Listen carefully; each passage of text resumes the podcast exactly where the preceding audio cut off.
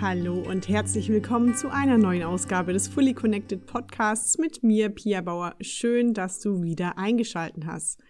Wow, jetzt ist es ja schon Oktober und auch wenn ich hier rausschaue, sieht das Wetter ziemlich grauselig aus. Das heißt, der Herbst, schon fast Frühwinter, hat uns so richtig getroffen und ich habe mir für diese Folge auch überlegt, was könnte denn jetzt gerade ganz gut passen, denn am Anfang des Jahres, auch vor allem natürlich als Corona gestartet ist, haben sich ganz viele von uns um dieses Thema, wie kann ich mit mir besser umgehen, wie kann ich mich weiterentwickeln, wie kann ich für mich besser selbst fürsorgen und Routinen aufbauen, die mir gut tun. Alle haben mit Meditation gestartet oder sind mehr ins Yoga, vor allem ins Online-Yoga gegangen.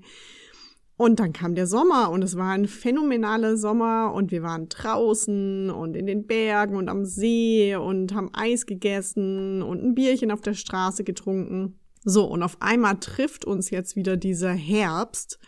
Und jetzt sitzen wir wieder drin, sicherlich nicht alle im Homeoffice, sicherlich auch einige unterwegs, aber irgendwo ist ja doch noch diese komische Stimmung da, die unser Leben auch tatsächlich von wahrscheinlich den meisten von innerhalb von wenigen Wochen sehr stark aus der Routine gerissen haben, wahrscheinlich auch mehr Stress aufkam. Ich habe es auch von vielen gehört, dass sie ja mehr so Stresskrankheiten haben. Ich selbst habe es auch ein bisschen mit dem Magen bekommen und ja, das ist, ähm, ist alles eine Auswirkung von dem unbewussten Chaos, was nicht im Außen nur herrscht, sondern natürlich auch einen kollektiven Einfluss auf uns im Innen hat. Und deswegen sind diese und die nächste Folge sozusagen jeweils fünf Schritte oder essentielle Schritte, die wir alle gehen sollten, um wieder so eine Selbstfürsorge im Umgang mit mir selbst, aber auch mit anderen aufzubauen. Und da sind ganz konkrete Tipps drin, wie du das für dich machen kannst.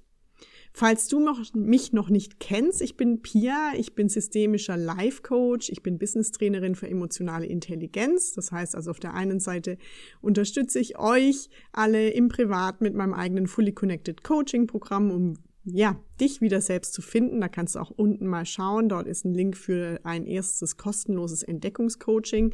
Ab und zu gibt's nämlich mal einen freien Platz dann kannst du erstmal mich kennenlernen, dich kennenlernen und wir können schauen, ob wir Wege finden, wie du wieder ja auf deinen eigenen äh, authentischen Weg zurückkommst und auf der anderen Seite eben unterstütze ich Teams, Unternehmen, viele Mitarbeiter darin wieder Resilienz, Achtsamkeit, Stressmanagement und Kommunikation aufzubauen, um letztendlich eigenverantwortlich, ja, gesünder, besser, kraftvoller und motivierter zu arbeiten. Natürlich gibt's noch den Yoga-Bereich, aber das brauche ich jetzt gerade nicht noch erwähnen. Alle Infos findest du immer unten im Link. Ich würde mich freuen, wenn du mir auf Instagram folgst, at Mindful Coaching Yoga bei Pia und mir natürlich gerne auf Apple Podcasts oder iTunes auch eine 5-Sterne-Bewertung hinterlässt. So, dann starten wir heute mit dem Punkt, wie gehe ich mit mir selbst besser um.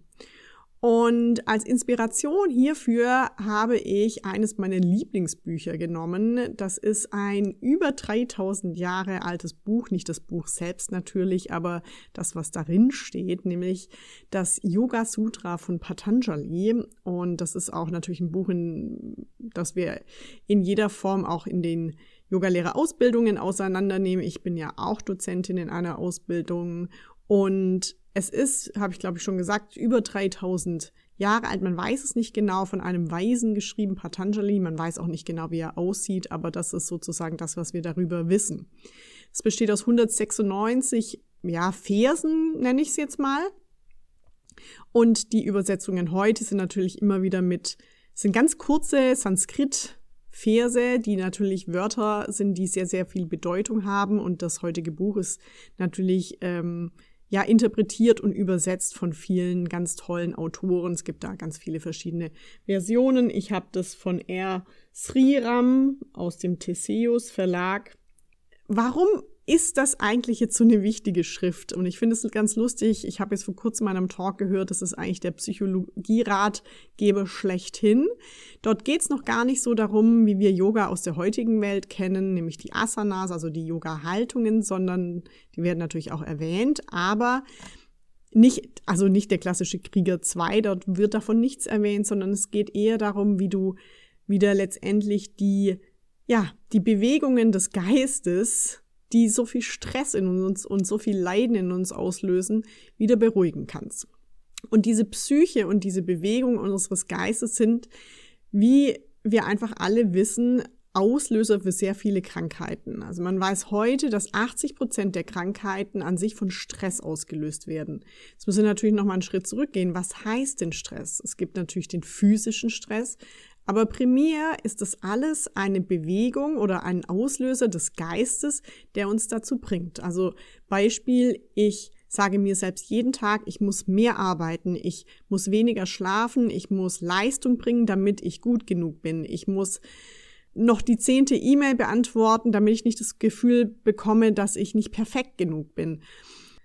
Oder wir gehen übertriebenmäßig zum Sport und lösen dementsprechend, zum Beispiel wenn wir Marathon laufen oder, oder jeden Abend in so eine Hit-Class gehen, obwohl wir schon den ganzen Tag angespannt sind. Und da sage ich auch mal dem alten äh, Pia von früher auch Hallo oder der alten Pia von früher, dann kann das natürlich so viel Stress auslösen, dass der Körper überhaupt nicht mehr in den Entspannungsmodus schalten kann, wo auch Verdauung, Zellerneuerung, besserer Schlaf, die Haut, der, die Speichelbildung, die Blase, ja, auch wieder in Kraft gesetzt werden, denn die brauchen wir im Anspannungsmodus nicht.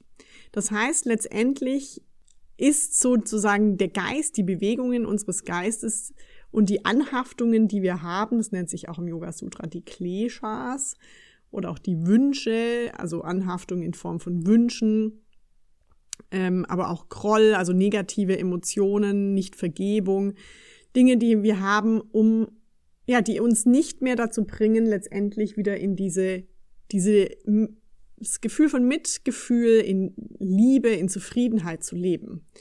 Und dieses Yoga Sutra ist sozusagen wie so eine Art Guide, der uns dazu hilft, diese ständigen Anspannungen wieder zu erkennen und ins Bewusste und ins Positive, weil die sind ja oft unbewusst, diese Zustände wieder ins Positive und ins Bewusste zu verwandeln. Und heute möchte ich mit dir die erstmal fünf wichtigsten Punkte, die, um die es geht, dass du mit dir besser umgehst, teilen.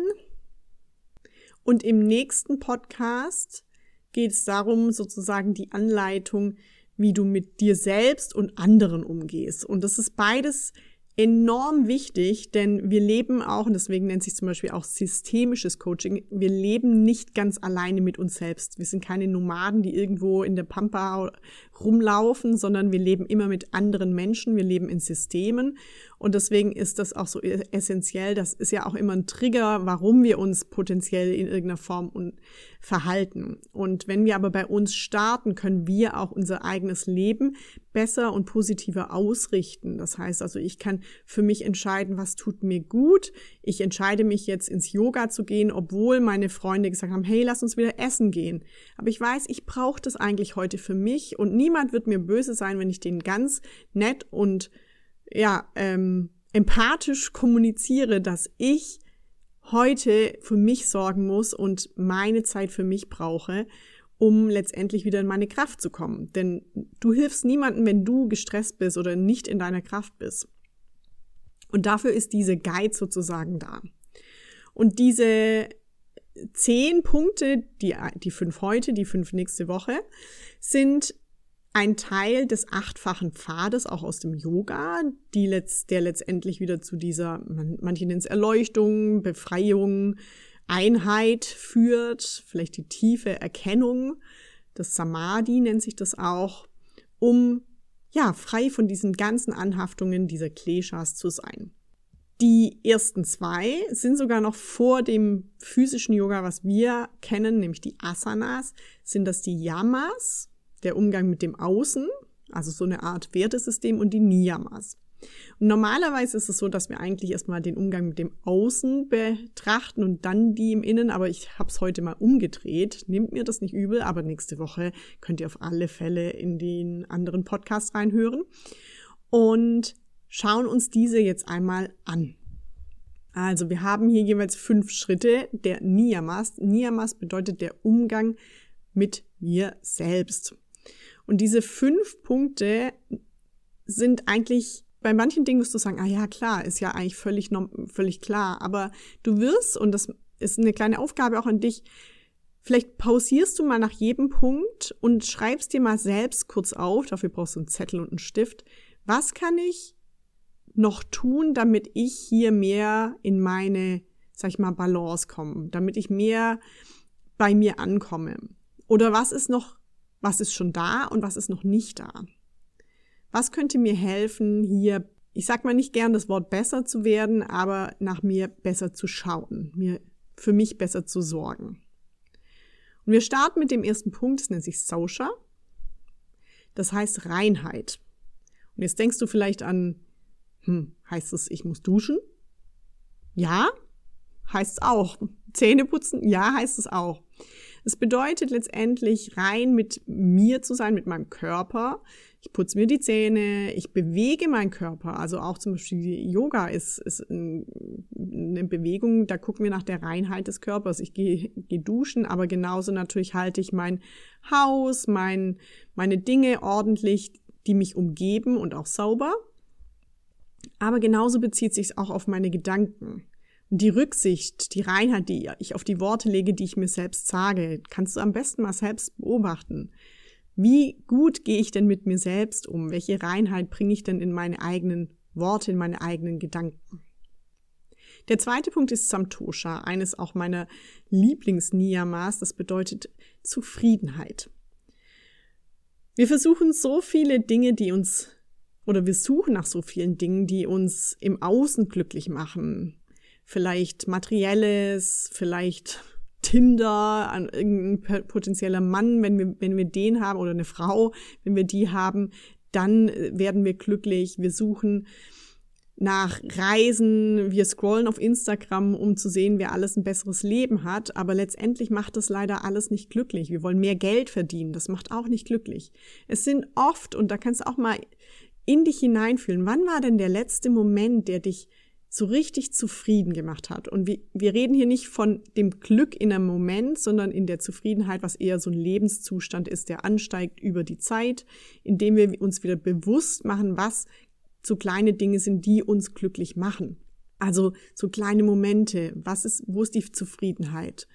Die uns so Ruhe und Frieden und Verbundenheit geben mit anderen. Vielleicht ist es auf dem Berg stehen, vielleicht ist es einen schönen Spaziergang zu machen, die bunten Blätter im Außen zu sehen. Es sind ganz viele kleine Dinge, kleine Momente, die wir sammeln, die letztendlich so diese ja, Gleichung der Zufriedenheit bringt.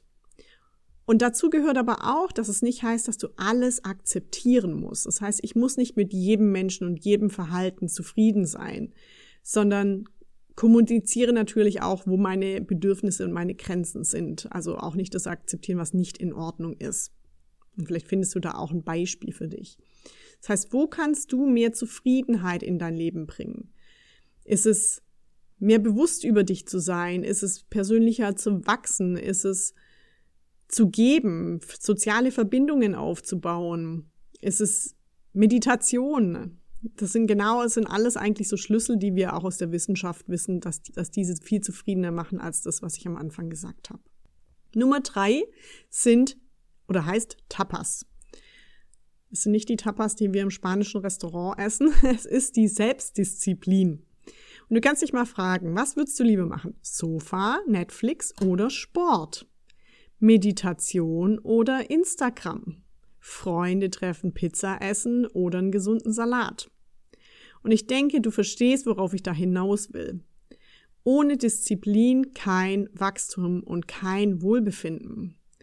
Weil wenn wir jeden Tag nur das essen, was unser Ego-Geist möchte, nämlich das ist diese geile Pizza und auf dem Sofa liegen und rumchillen oder shoppen gehen, wenn wir nicht etwas Tapas, also Disziplin in unser Leben bringen, dann werden wir auch nicht persönlich weiter wachsen, sondern wir bleiben in so einer Routine und unser Gehirn findet es ganz cool, weil Routine bedeutet Energiesparen, das heißt potenziell länger leben, aber ist natürlich ein Trugschluss.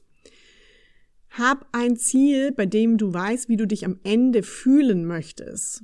Warum möchtest du meditieren? Warum möchtest du Yoga machen? Warum möchtest du ein neues Hobby machen?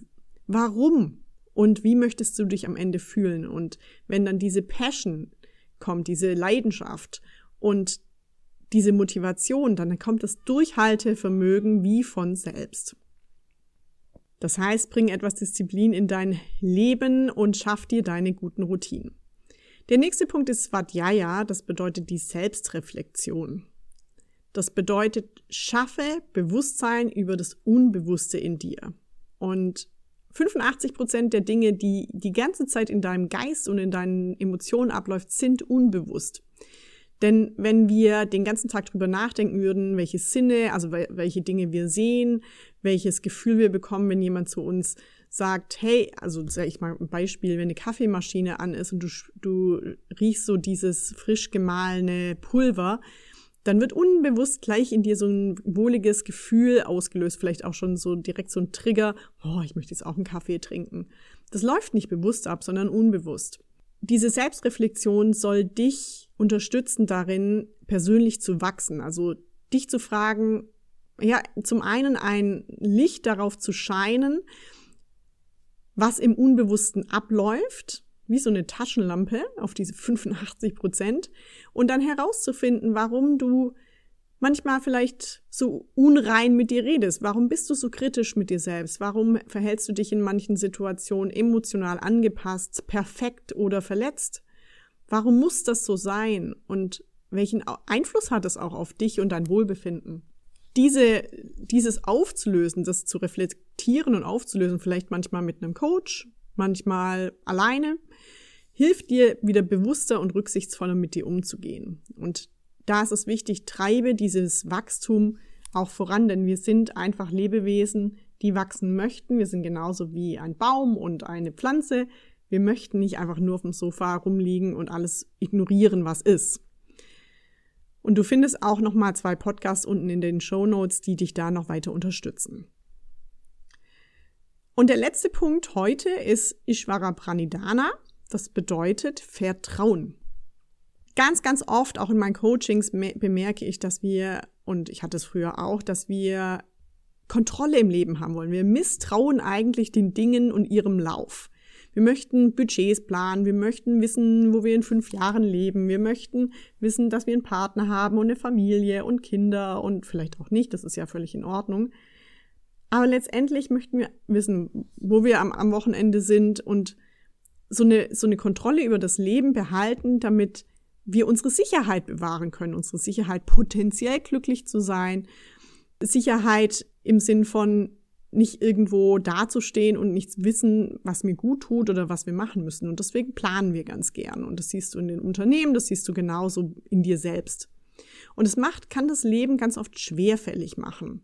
Und du kannst mal selbst dich fragen, wo in deinem Leben kannst du noch mehr Kontrolle abgeben und mehr Flexibilität beziehungsweise Vertrauen ins Leben bringen. Vielleicht in andere Menschen, dass sie auch Dinge so tun, ja, dass sie einfach immer ihr Bestes geben. Genauso zum Beispiel, ähm, ja, wenn wir auch einen Kroll gegen jemanden haben, dass wir auch sagen, er hat sein Bestes gegeben. Das ist natürlich auch so ein bisschen Hingabe und da kommen wir auch noch mal nächste Woche drauf, was da auch noch dazu gehört weil das sind ja wieder andere Menschen.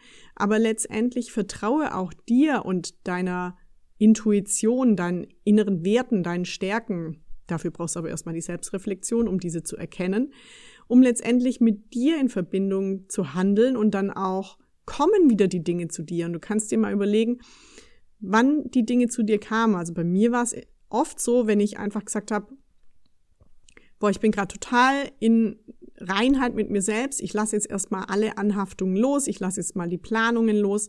Dann kam auf einmal hier ein Firmenprojekt, dann kamen auf einmal hier drei, vier Coaches zu mir. Sobald ich eigentlich wieder in mir drin, in meine Intuition gehandelt habe, so das fühlt sich für mich gut an, das ist das Richtige, das ist das, was ich brauche, aber auch andere Menschen brauchen.